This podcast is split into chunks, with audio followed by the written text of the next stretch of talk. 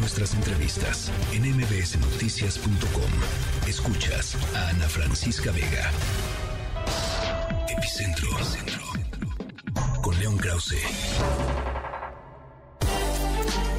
6 de la tarde con 53 minutos. Eh, opciones para el Partido Republicano, además del presidente Biden rumbo a las elecciones del 2024. Se ve, se ve flaca la, la, caballada, León Krause. ¿Cómo estás?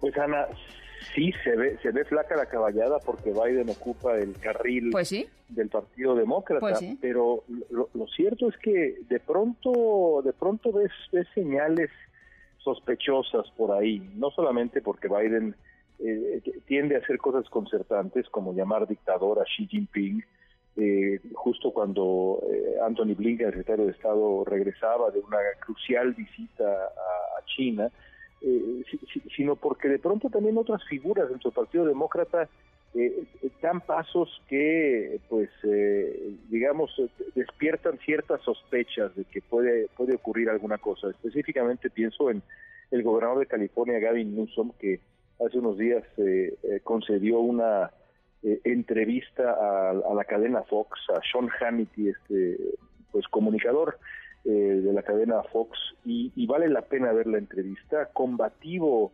Newsom, y, y, de pronto uno piensa, ¿para qué das una entrevista como esa, tan combativa, tan clara en Fox News, si no piensas buscar algo más? Y eso es lo que está en el aire de pronto, quizá los demócratas manteniendo ciertas opciones abiertas eh, dado el clima político tan singular que se vive en Estados Unidos. Eh, ¿cómo, ¿Cómo caracterizarías a Gavin Newsom en, términos del espectro ideológico?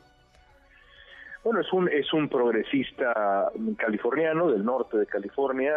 Eh, California se, divide políticamente, digamos, en dos grandes vertientes.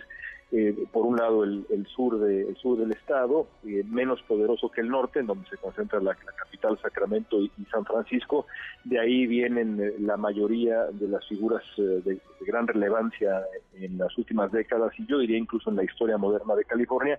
Y Newsom es uno de es uno de los herederos más afortunados de este de este legado. Claro, el problema que tiene Newsom, como cualquier político californiano, es el problema de la indigencia. No es casualidad que Ron DeSantis, el gran rival de Newsom, ahora o en la elección de 2028, y eso sí te lo puedo asegurar que ese tipo de, enfrentamiento viene, fue a pararse a San Francisco para responderle a Newsom de una u otra manera, eh, exponiendo y exhibiendo el problema de la indigencia. Es decir, California es la cuarta o quinta economía del mundo, por sí solo California, pero enfrenta muchos problemas y, y, creo que De Santis fue a tratar de cerrarle la puerta a Newsom no vaya a tener, no, no le vayan a dar ideas. Ahora, en, en términos de, de, cómo funciona el sistema político estadounidense, eh, en, el hecho de que el presidente Biden haya decidido eh, pues lanzarse a la, a la, reelección, pues sí cierra mucho las puertas al resto de los mismos del, del, Partido Demócrata, de los de los que pudieran ser aspirantes del Partido Demócrata, porque pues finalmente eh, Biden está en la Casa Blanca, ¿no?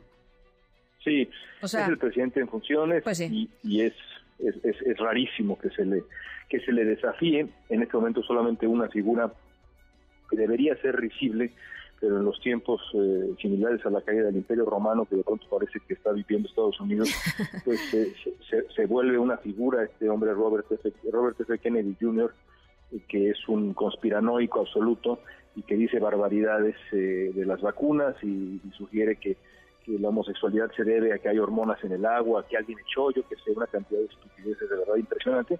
Es el único que ha, digamos, levantado la mano para, para para retar a Biden eh, y, yo creo que las cosas permanecerán así a menos de que veamos crecer a otro candidato republicano. Si de pronto Ron DeSantis rebasa a Donald Trump, creo que el Partido Demócrata, por supuesto, está a tiempo de decirle al presidente Biden, reconsideremos y, veamos otras opciones. Y de ahí quizás lo que estamos viendo con, con, figuras como Gavin Newsom que, que tienen otra edad y creo yo, pues sí, eh, otro atractivo potencial al menos para el electorado estadounidense. Bueno, pues ya eh, sería muy interesante este Gavin Newsom versus Donald Trump. Interesantísimo. Son dos figuras.